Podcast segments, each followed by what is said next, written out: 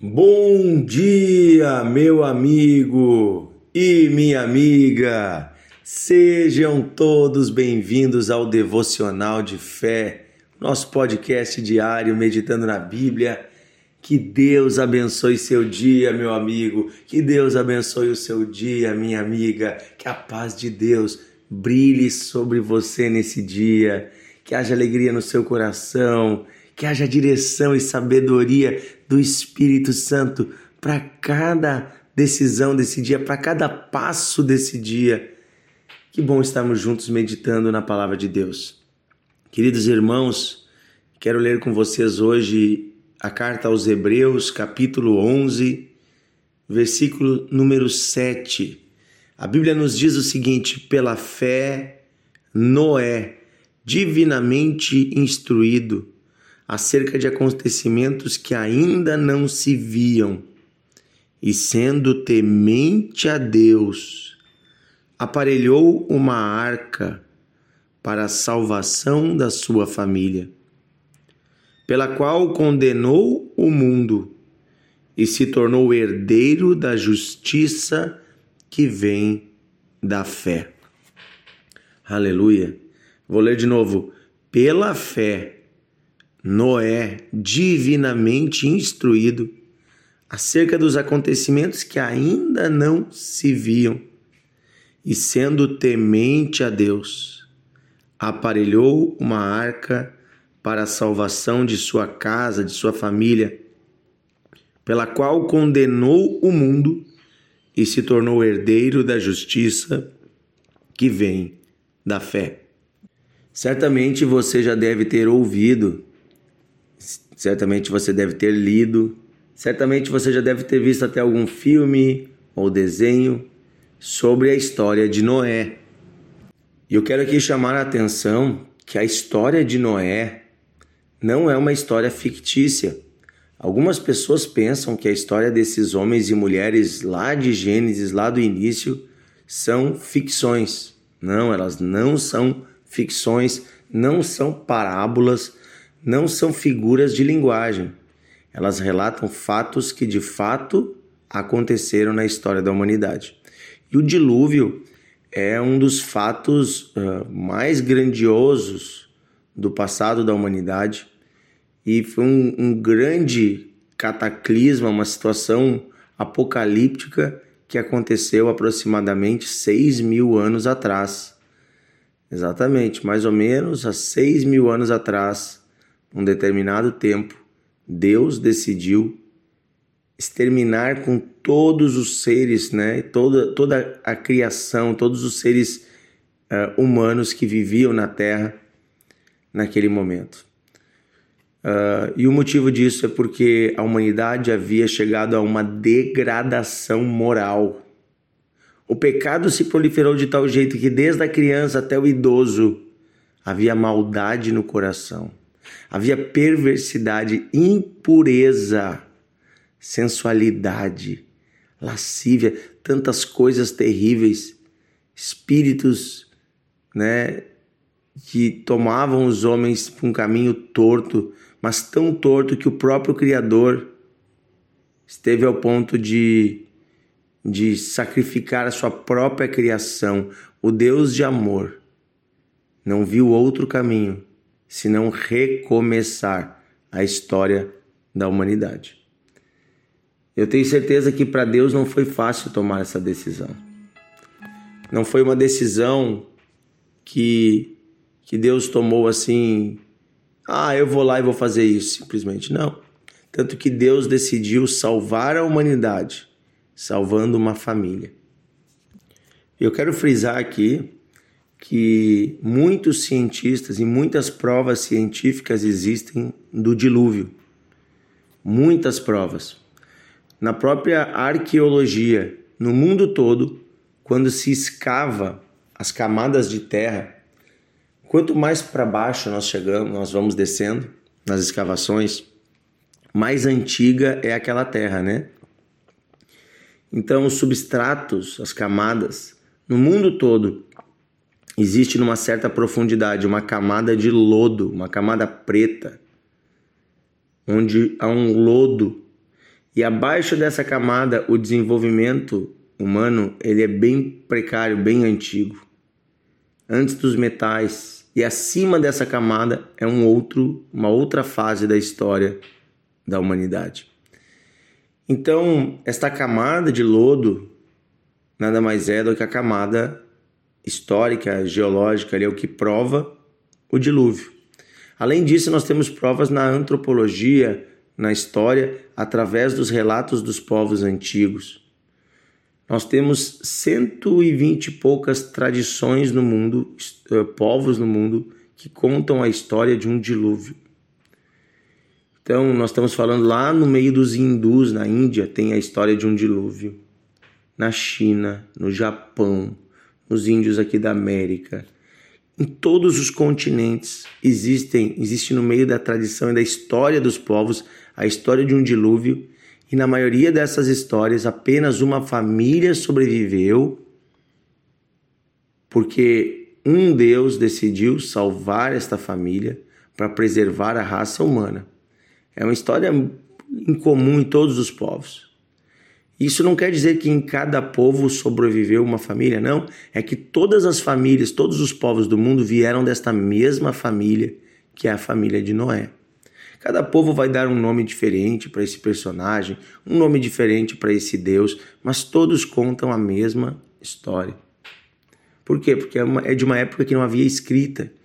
Então os nomes vão mudando, o estilo da narrativa, mas permanecem os fatos. Os fatos é houve o dilúvio e foi Deus quem salvou a humanidade. É interessante que Deus chama um homem chamado Noé e ele é o nosso personagem aqui. Noé é o nosso herói da fé que estamos conhecendo hoje. E Noé foi né, chamado por Deus para uma tarefa que não era fácil. Em épocas né, em que não estava chovendo, em épocas em que estava tudo seco e estava tudo bem aos olhos humanos, Deus mandou ele construir num lugar seco um barco, uma grande arca, um grande barco. Deus mandou ele construir em um lugar seco. Não era para construir dentro de um rio ou próximo a um rio.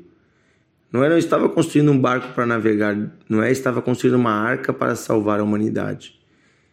E era tão grande quanto um, um estádio de futebol uma grande arca. Se você pegar os tamanhos que, que Deus deu para ele, era muita coisa para ser construída.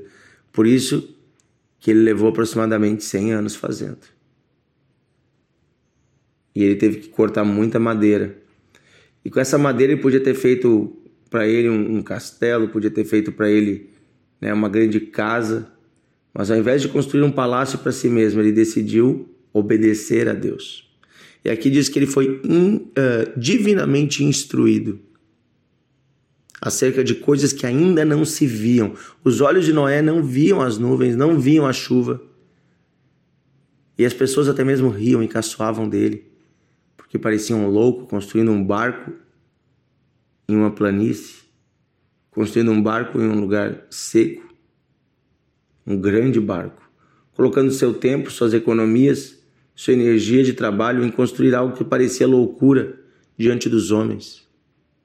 Mas o fato é que Noé foi instruído por Deus. Há uma instrução do Espírito ao coração do homem falando de coisas que nós não vemos com os olhos. Eu quero falar aqui para você uma coisa: o mundo não vai entender a fé que eu e você temos. Não espere que as pessoas do mundo entendam. Não espere que as pessoas achem Achem lógico e normal você estar indo à igreja toda semana, pegando a sua família, saindo de casa, deixando o conforto do lar, indo à igreja. Não espere que o mundo entenda o que é você dar o seu dízimo, a sua oferta, você tirar do seu dinheiro, do seu bolso, para ajudar o próximo, para ajudar a igreja, que é né, fazer parte da igreja da qual você é. Né? Você é a igreja. Mas não entenda, não espere que o mundo entenda isso, porque eles não tiveram os seus olhos abertos, eles estão cegos. Mas eu e você fomos instruídos divinamente acerca de acontecimentos que ainda não se veem. A volta de Cristo ainda não é visível aos olhos, né? mas é visível ao coração de quem crê, porque Deus nos instruiu: esse mundo irá ser destruído novamente. E agora não pela água, mas pelo fogo. Quando Cristo voltar, ele vai renovar a terra pelo fogo.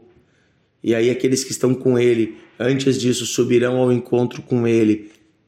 Oh, aleluia! E nós habitaremos no novo céu e nova terra, porque a terra já não será mais como era, ela será renovada. Deus vai fazer tudo novo. A arca da nossa salvação, ela também foi construída com madeira, mas é a madeira da cruz de Cristo.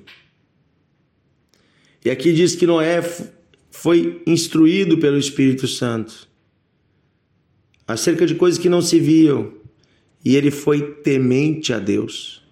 Um dos segredos, quando você e eu temos fé, é que a verdadeira fé gera temor no nosso coração. Nós não apenas cremos que é verdade a palavra, nós não apenas cremos que Deus é real, mas nós tememos. Porque se Deus é real, preste atenção, se você crê que Deus é real, você tem que temer a Deus. Aleluia.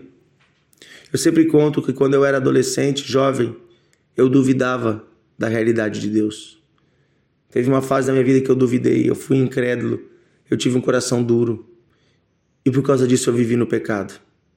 Mas um dia, quando eu tinha quase 19 anos, 18 anos e pouco, eu tive um encontro com Deus. E sabe como foi esse encontro? Foi quando Deus, usando pessoas e circunstâncias, me fez perceber que Ele era real. E quando eu me dei conta que Deus era real, gente, eu caí no meu quarto prostrado, porque eu me enxerguei como quem eu sou. Eu sou pecador e eu me vi diante de um Deus real e santo. E agora, diante da realidade de Deus, eu me enxerguei condenado. E de fato eu estava condenado, porque eu estava andando longe do caminho daquele que é criador de todas as coisas, daquele que me ama, mas eu estava em rebeldia. Oh, eu estava indo para o inferno. E ali o temor tomou meu coração, me prostrei e chorei a miséria da minha vida. Pedi perdão ao Senhor pelos meus pecados. Mérito meu? Não, mérito do Espírito Santo, porque foi Ele que me convenceu. Apesar da dureza do meu coração, Deus me escolheu e Deus insistiu e insistiu de novo. E os meus pais oravam por mim e a misericórdia de Deus me alcançou. Então, quando você crê, quando a fé toma o seu coração, ela gera temor. E o temor faz o quê? Noé aparelhou uma arca para a salvação da sua família. Noé colocou em prática algo. Gente, quando você diz que crê em Deus, você tem fé.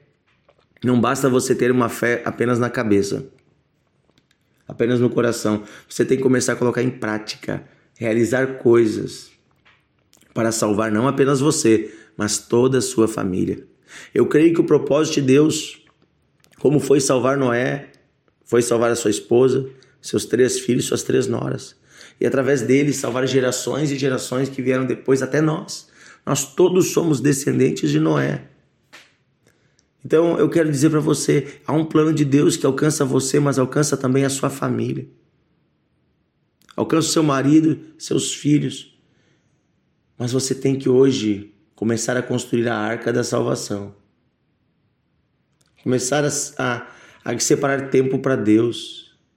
Ir à igreja, levar sua família à igreja, investir tempo na leitura da Bíblia em casa, devocional com seus filhos, momentos de oração em família. Isso é a arca da salvação. Depois diz que através desta arca ele condenou o mundo e se tornou herdeiro da justiça que vem da fé. Quando Deus chama Noé e Noé ouve a voz de Deus e ele começa a praticar o que é certo em obediência, e o mundo vendo isso, as pessoas riem, caçoam, elas estavam sendo condenadas porque elas tiveram a oportunidade de também salvarem a si mesmas. Aquela arca era um aviso: vai chover, haverá destruição. Era um aviso até para quem quisesse construir seu próprio barco. mas ninguém quis, porque não acreditavam na palavra da profecia. Agora eu quero dizer para você uma coisa: a sua vida e a minha vida são testemunhos no meio de um mundo onde nem todos serão salvos. Deus quer salvar a todos. A Bíblia diz que Deus não se alegra com a morte de ninguém, que Deus não se alegra com né, que ninguém se perca. Mas as pessoas têm um coração duro. Muitas pessoas negam a Deus, apesar de verem Deus. E como as pessoas veem Deus através do meu testemunho e do teu testemunho. O nosso testemunho, ele é uma obra de Deus para salvar o perdido e também serve de condenação para os que não creem, porque nos viram, viram nós fazendo o que é certo, viram o nosso testemunho, viram nós anunciando a Cristo, viram as nossas vidas como um anúncio da pessoa de Deus. Nós somos um milagre. Sim, porque o milagre da fé operou em nós, mas não creram, e por isso também essas pessoas serão condenadas. Que eu e você possamos ser como Noé ouvirmos a voz de Deus, obedecermos, termos temor no coração, construir a salvação da nossa família, né, que é em Cristo Jesus, a arca da salvação, e herdarmos com Ele a justiça para a salvação, para a vida eterna. Amém? Querido Deus e Pai, pedimos isso hoje em nome de Jesus. Nos dá um coração temente a Ti, como o coração de Noé, um coração que trabalha para a salvação da família, um coração que te ama, um coração que respeita os tempos e que crê na Tua palavra como verdadeira. Declaramos hoje, Senhor, dias da Tua presença nessa família, nesta casa. Ajuda esta mãe, este pai, este filho, para que toda esta família seja salva. Isso pedimos hoje, Pai, em nome de Jesus. Amém. Amém. Que Deus abençoe você, meu amigo e minha amiga. Amanhã estamos juntos em mais um devocional de fé. Grande abraço, Deus abençoe.